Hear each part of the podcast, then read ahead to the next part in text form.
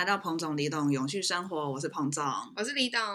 今天我们要来特派记者，但是呢，不是我们自己本身出门这样子。大家应该很好奇，就是我们两个在台湾吃素食啊，是怎么样一个过程？不过这一件事情，我们在上一集有分享过，跟大家分享我们在台湾吃素食的一些餐厅，然后以及我们的一些心得。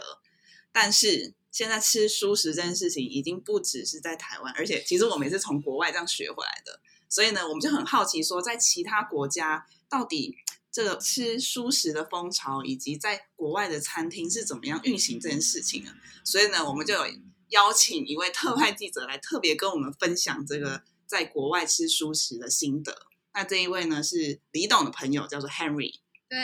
很开心我们今天可以邀请到 Henry。大家好，之前我跟那个李董是在大学的时候认识的，然后就。很开心，因为这个议题，然后大家又可以一起有这些讨论跟聊天这样子。对，一定要特别跟大家讲一下，就我们以前是社团的朋友，所以就是会大家的相处是比较轻松自在。没有想到我们今天可以会为了这种很重要的社会议题又联系在一起，听起来好像就是我们从玩乐咖然后变成是一个就是知识性的朋友。你说原本是酒肉朋友，现在变舒食朋友。对对，有时候真的会觉得缘分很奇妙，就是好像可能以前大家讨论或最在乎的东西不一定是完全相同的，但是就是因为一个议题，然后把大家就串联在一起，就觉得很奇妙，而且又很美好的一种感觉。天哪，我 真的要哭了！就是 因为我自己在看 Henry 的社群的时候，就真的会被他感动。就我明明现在也是跟他可能一样在接触这个议题，可是从他的视角去看这件事情的时候，就会又觉得更感动。就看到他怎么去很认真的跟大家分享他自己怎么去吃素食，然后怎么去从这之中得到了很多很多的想法，然后把这些善的那个念头一直想要传递给更多人，这样。好像什么慈济有善的循环。对，我们怎么越讲才一开始就觉得好像很难过，讲的很感动。不是，就是我的意思说，就是他真的是很正能量去。讲这件事情，因为我可能自己在做这件事情的过程中，比较常会听到有人说啊，你不要吃素，就是会一直被阻止的这种声音比较多。然后很难得会在年轻人的族群里面去看到一个可以跟自己有同样的方向，然后同样觉得这件事情真的很棒，然后真的没有这么困难之类的这种心情的人。所以今天真的很开心，就是因为现在 Henry 他人也是在英国，然后他之前也有到澳洲去，所以我们就很想要听听他在这些不同国家的。看到舒适的这个状况，然后来带回来跟大家一起分享。对，我也很期待跟大家分享。那今天很开心邀请到 Henry，就是因为他呢在台湾的时候开始吃素食的，就是大概在去年、前今年左右吧。对对，待一年的时间，对对，然后会开始在社群上面去分享他在台湾吃到的很棒的熟食餐厅，很神奇的说：“天啊，这个真的就是 vegan cheese，可是跟一般 cheese 吃不出差别等等的这些，就是很惊喜的分享。而且因为他本身就是一个我觉得感染力很够的一个人，所以听他的分享的时候都会觉得很开心，然后就会觉得这件事情真的，即使我原本是吃肉的，我都会想要一起参与。所以我觉得如果他可以在这个平台上面跟大家分享的话，应该也会更有。号召力，然后另外就是在看到他在暑假左右，他到澳洲去，然后他也是到澳洲之后就跟我分享说：“你看这澳洲怎么到处都是很方便，都可以吃到这些熟食，而且 everywhere 都可以，而且标识又很清楚等等的。”然后他现在又回到他之前念书的英国，就觉得他一定又在英国会再看到一些状况，那就是很适合跟大家分享。大家可能在近几年就是疫情之下，然后可能就是越来越没有办法出国啊什么的，然后就。可能也会想要知道说世界各地到底第一手状况是怎么样，所以今天邀请到 Henry 用他的感染力来感染给我们的听众，这样。好，那刚刚李董跟我们讲了很多 Henry 的转速的历程，那我想要听听 Henry 自己说，为什么你会从台湾开始选择不吃肉或者说 vegan 的饮食呢？我觉得在台湾好了，可能是我们比较年轻一辈的人一直以来听到素食这个概念，也许可能是比较。呃，有宗教因素，或者是比较传统，一开始都会把它贴上一个标签。但是我觉得一直以来我都是很尊重大家的饮食，但是我从来也没有想过这一块。比方说，以前其实我有一些素食朋友，那如果单纯跟他们去吃饭的时候，我们要去吃一次素食，我完全没有差。但是我从来没有会去想说，哎，为什么要吃素食？那如果我吃素食会怎么样？我还记得以前有一次，我我在我自己变成素食之后，我就觉得也蛮有趣的。有一次那时候我还在英国念硕士的时候，我跟我一个朋友出去吃饭。然后我们两个去一间汉堡店，然后结果他就说：“哦，他点一个 vegan burger。”然后我看到之后，我觉得哎，看起来很好吃，但是我竟然也不会主动想要去，好像那个就有一个标签化的感觉，就是即使我很尊重，可是又很有标签。然后我一直也搞不懂这个是为什么。然后一直大概是在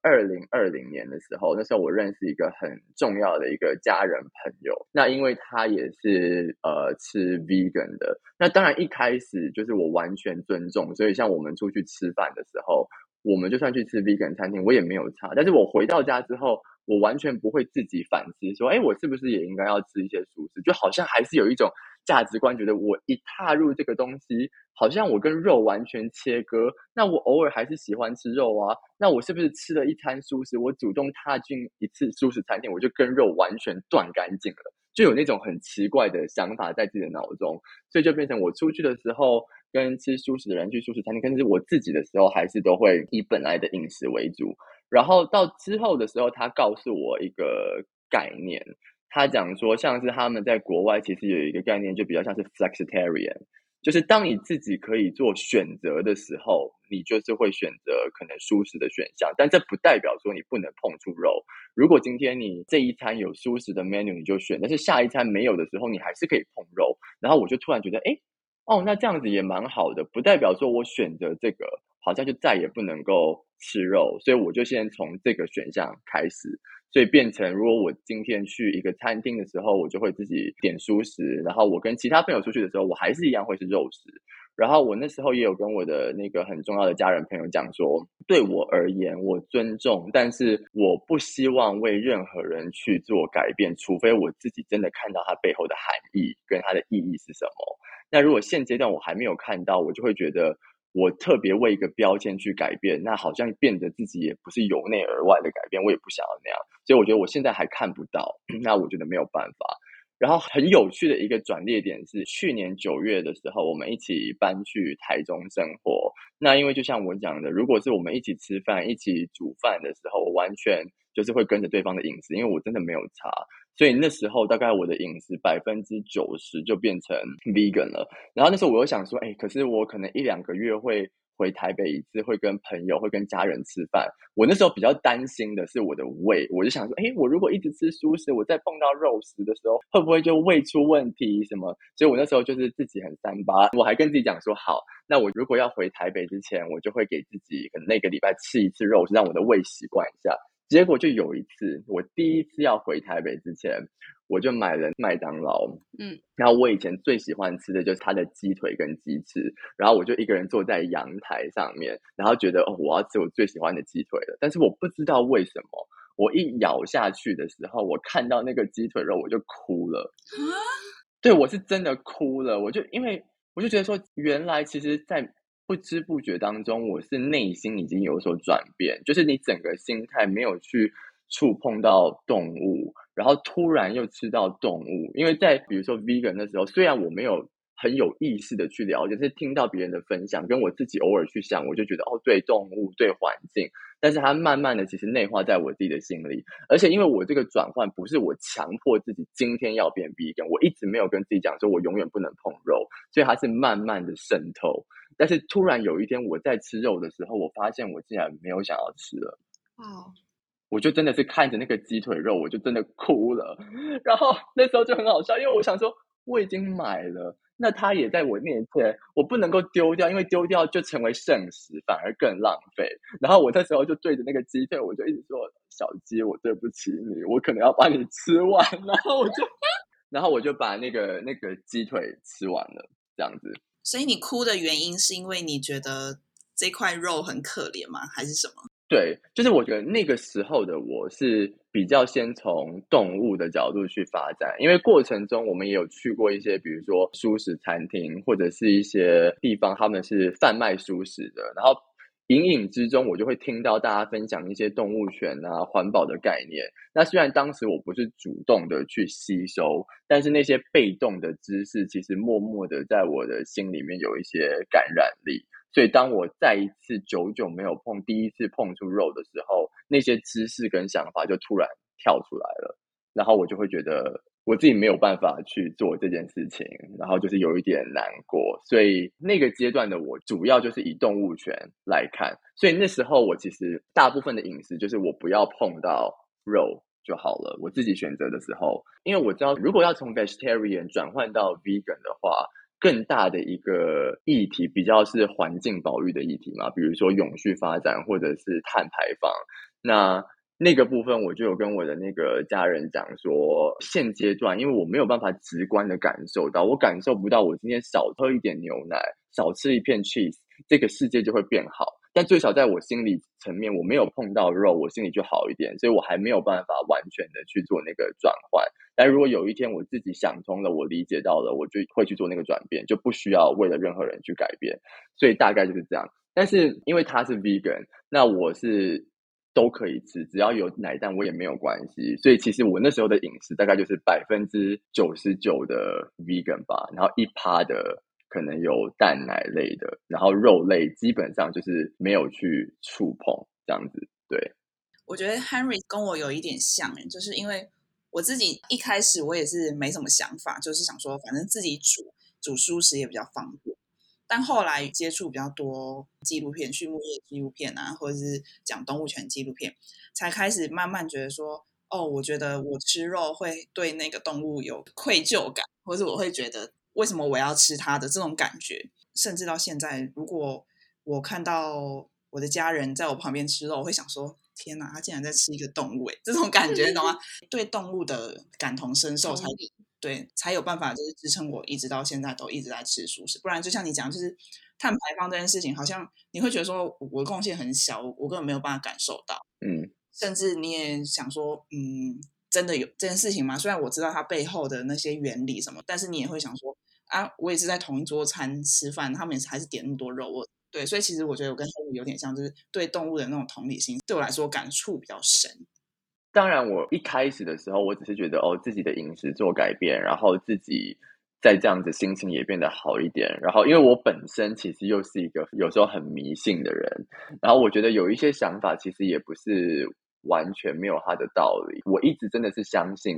呃，每一个生物它都有它的灵性。那如果今天在他是很难过、很痛苦的时候，被强迫要离开这个世界的话，其实那个悲观的感受是会感染的。当我们吃进去的时候，它其实会无形的影响我们。那一开始我听到的时候，我我就觉得说，哦，应该是真的。可是因为我自己从来没有做过，但是当我久久尝试舒适之后，我真的认真的发现，我整个心态比以前好很多，就是也没有这么悲观。就是每天起来就反而精神变很好，然后变得比较正向跟开心。那时候我也不知道为什么，但它就这样子发生了，所以我就觉得，哎，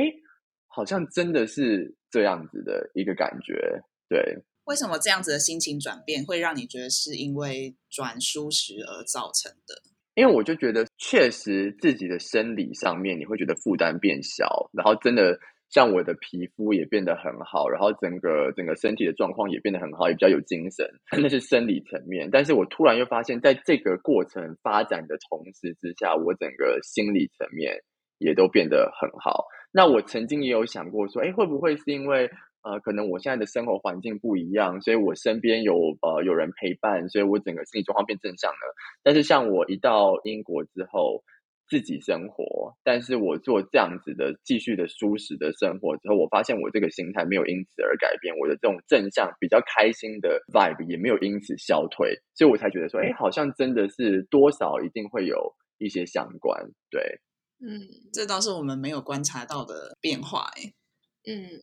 不过是有听到很多研究，或是很多人自己的亲身证实，就是因为动物性的食物进到人体内的时候，会去改变那些血液的变化，然后那个血清素还什么的，它的那个变化比较容易会让人的心情是比较不好的。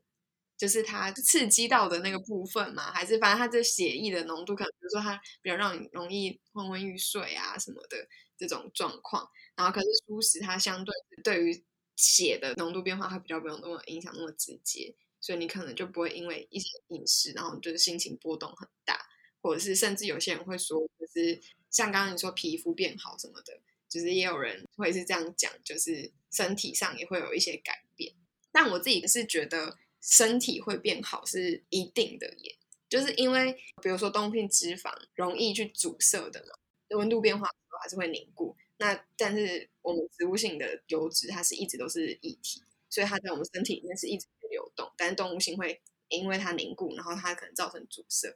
那所以我觉得光是这点来说的话，应该吃素食会相对健康。我觉得这就一般人的脑可以理解，不用当医生。对。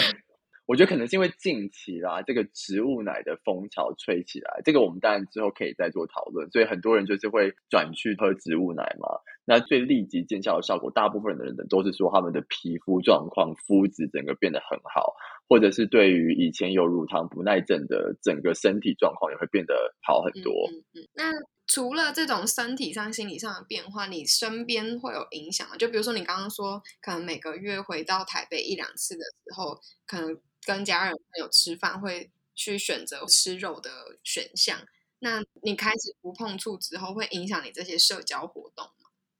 哦，我觉得这个其实是我最想要分享的一个想法，但是我觉得我的这个想法不适用于任何人，因为我觉得每个人的选择都是很好的。但是那时候就是我在自己的身上，我觉得好，我改变了这些饮食，然后就是好像让这个世界好了一点。但是我又回去看，我就发现说，尤其是现在在台湾或者是亚洲的国家，这个样子还是比较多，就是有一个标签，你就会觉得我是不是尝试素食，我就再也不能吃肉，所以身边的人看到吃素食的人反而会惧怕。然后一看到那个餐厅是素食餐厅，就会不想要踏进去，好像你踏进去了之后，你就再也永远不能够回到肉食餐厅。又或者是今天，比如说我是 vegetarian，但是我突然真的很想要吃鸡块，我吃了一块鸡块之后，就变成完了，我破戒了，好，我回去吃肉。我就觉得说，像我就不希望我会给别人造成这种想法，然后我就更广的去想说，哎，其实我觉得这整个世界就是一个个体。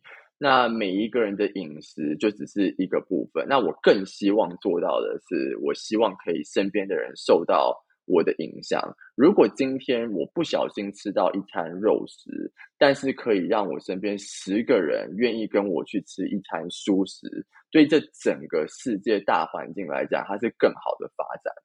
所以呢，我就有了这个想法。那当我回到台北的时候。我也完全不会强迫我的家人跟着我去吃素食，偶尔当然我会自己买，但是如果一定要全家一起吃的时候，我也不会说啊，我这个都不碰，因为我不希望他们会突然觉得说，哎呀，你脚菜啦，那样那了，这样，然后就觉得很难做。所以我觉得这个方法是我自己用，就是我觉得没有人是百分之百完美的，我们做每一个选项的时候，一定都是会有。有一点错误难免，就比如说，当我们今天是吃蛋奶的时候，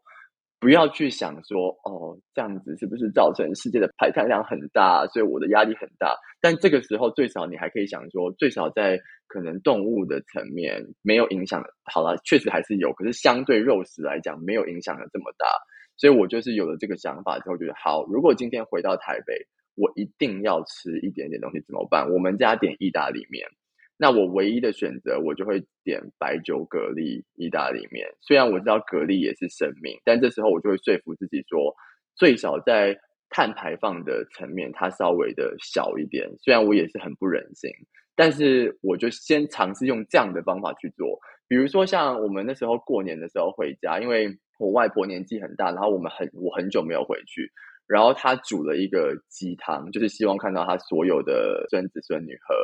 那我那时候也不想要跟他讲说不好意思我不喝，那我就还是喝，只是就是没有吃鸡肉这样子。然后之后我就发现我身边有一些人好像对舒适的成见稍微变少了一点。比方说，像我朋友要来台中玩的时候，我还是会推荐他们说，我觉得哪一个咖啡厅，即使它是肉食的，我还是会推荐。但是我中间可能会再穿插着一些舒适的咖啡厅，就是让他们知道说，你选舒适不代表你再也不能碰肉。嗯，但是你这个选择其实真的会让世界好一点。然后当这样子之后，我身边的人发现，哎，其实跟我相处没有压力，变成我们出去的时候，他们就愿意跟我去舒适餐厅。嗯嗯，对我就会觉得说，哎，那这样子好像让我整个心情觉得更好一点，因为就是对身边的人有很多的影响，这样子。嗯，而且在这个之后，像是我的我的家人，他们有时候就是自己煮晚餐或自己买餐的时候，他们就会突然吃一餐熟食，因为他们就不会有那种想法，觉得说我今天去素食的料理买了，就代表我吃素。我觉得这完全是可以划分开来的。对，我对刚刚 Henry 的分享很有感触，是因为自从回台湾跟大家分享说我开始不吃肉之后，很多人比如说约我出去吃饭，会说哦，这个你不能吃，那个你不能吃啊，这个你是不是不能吃？我对于不能这这个名词还蛮敏感的，我会觉得说我没有不能吃啊，我只是选择不吃。嗯，对，在别人耳里听起来可能会觉得就一样啊，你就是没有在吃啊。可是我自己会觉得那个感觉心情就不一样啊。我没有什么所谓破戒的问题，我是因为我自己的理念、我自己的信仰，所以我选择什么样的饮食。嗯像我们跟朋友出去吃饭，有时候他们也会讲说是配合我们，然后选择一些舒适的餐厅。但他们当然在那素食餐厅里面也吃的很开心，但是走出那间餐厅之后，还是继续他们的肉食生活。我觉得这样子也是蛮好的一个平衡吧。所以我觉得，就像 Harry 讲，就是真的不要给自己太大的压力，就是你想要做出什么样的选择，你只要对得起你自己就够了。嗯嗯而且我觉得像你说的，就是循序渐进这件事情也是很重要的。就是有些人会觉得一下好像要走得很极端，就做不到，然后所以就直接放弃。就是可能说哦，我吃了一口肉，就代表说哦，我可能永远做不到不吃肉，所以就直接回去吃照原本的做法，就不再碰素食这样。但我觉得应该是给自己那个选择空间，就是 flexitarian 这个词，我真的觉得超棒。这也是我一开始在荷兰的时候开始接触素食的选项。只要能够选的时候，就是选素食。可是有时候，如果比如说我们到一个新的地方去观光，然后那个地方的名产就是肉食的时候，那你可能这辈子就只会来这一次，你就会觉得说，我要坚持说我不要吃肉，留着一个遗憾，永远不知道说这个所谓的名产到底是什么东西，还是说我就吃，再用其他的方式去达成我自己的那些信仰、那些理念这样。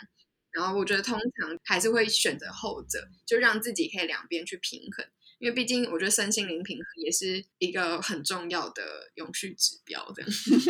嗯，真的真的，我觉得循序渐进的过程，真的是会让它就变成你身体的一个习惯，然后跟心灵上面的一个习惯。就是如果要别人要问我说：“哎，你真的是吃素吗？”我就会觉得说，好像。我也不用去定义这个东西，它就是我的生活习惯。那这个标签常常会让人家觉得很很恐惧、很畏惧。那我就觉得说，我不希望这是一个标签，大家就是选择自己喜欢的生活，然后慢慢的就会有不同的改变。这样，嗯，诶，这个所谓的标签跟对于吃素的想法，在台湾跟在所谓的西方国家是有不同的感受啊。我自己觉得在台湾可能会赋予你更多价值的遵守的那种使命感，但我觉得在西方好像就很轻松的说，说我我是 vegan 啊，我没有吃肉这样，然后他说哦原来如此，就也没有觉得你你是一个身上有什么使命感的人，或是你有什么价值正在必须奉守嘛，就是你必须很虔诚还是怎么样，然后你是一个什么很干净的人，这种这种感觉，你在国外跟在台湾怎么样观察吗？我觉得真的就是像我们刚刚讨论，还有像你们讲的那样，就是有一种感觉，就是比如说今天一个平常就是像可能肉食饮食的家庭，好了，在西方好了，他们完全可以突然有一餐就是煮 vegan，但这不代表他们是 vegan，但是他们就可以这样。但是在台湾，最少就我接触到的或我认识的，好像大家就会觉得哦，我只要是吃肉食的人，我就不能够去煮 vegan 的食物，就是觉得我碰了 vegan，碰了全素，就代表。不行，我就是变全素。我跟那个好像要划清界限。我如果不是素食的人，我就不会去吃素食的餐厅，我就不会去吃素食东西。但是在国外没有，我觉得可以给大家一个很有趣的观察。这个在电影里面，我不知道大家有没有看过。那时候我一看到的时候，我就觉得，哎，怎么会这样？就是。这个很好笑，就是蜘蛛人，哦，这个这个电影，嗯，然后我记得有一集就是最新的那个 Tom Holland 的蜘蛛人，嗯，然后有一集是他的那个 Aunt May，他就讲说他煮了 vegan lasagna，但是他们家不是 vegan，但是他会煮一个 vegan lasagna 给他的小朋友们吃，所以那就是他们日常生活的一部分。今天我的日常可以融入一餐两餐，这个不是有标签，但是我觉得在台湾好像比较少看到这种现象，嗯。这好酷啊！你怎么注意到这么 minor 的那个细节？那时候我一看到，我想说，哎，对，那这就是我觉得这个如果从更广的想法去看，其实就会比较开心。因为就像我讲，如果今天台湾两千三百万个人愿意一顿晚餐，一个礼拜就一顿晚餐好了，大家哪一顿都可以，然后选择煮一餐素食，那就是两千三百万顿呢。那个跟。一个人跟两个人全部转速的那个影响有差多少？嗯，但是那个样子其实对很多人来讲真的没有什么影响，但是对这整个整体的环境跟动物有多少的影响？那这就是我最希望、最希望可以看到跟慢慢影响身边人的概念。因为每个人变一点点小小的那个影响，真的是大到像可能一两个人去觉得要把那个标签绑住，说我此生再也不碰肉，当然那也很棒，可是那个影响力真的是差很多。好的，以上呢就是本集特派记者各国无肉风潮有多潮上集，谢谢 Henry 跟我们分享他转向舒食的心得。那在下集呢，Henry 将会与我们分享他在台湾喜欢的舒食餐厅，以及在国外的舒食风潮。如果想继续知道更多的话，请点击下方资讯栏的链接，追踪彭总李董的永续生活。那我们就下次见啦，拜拜。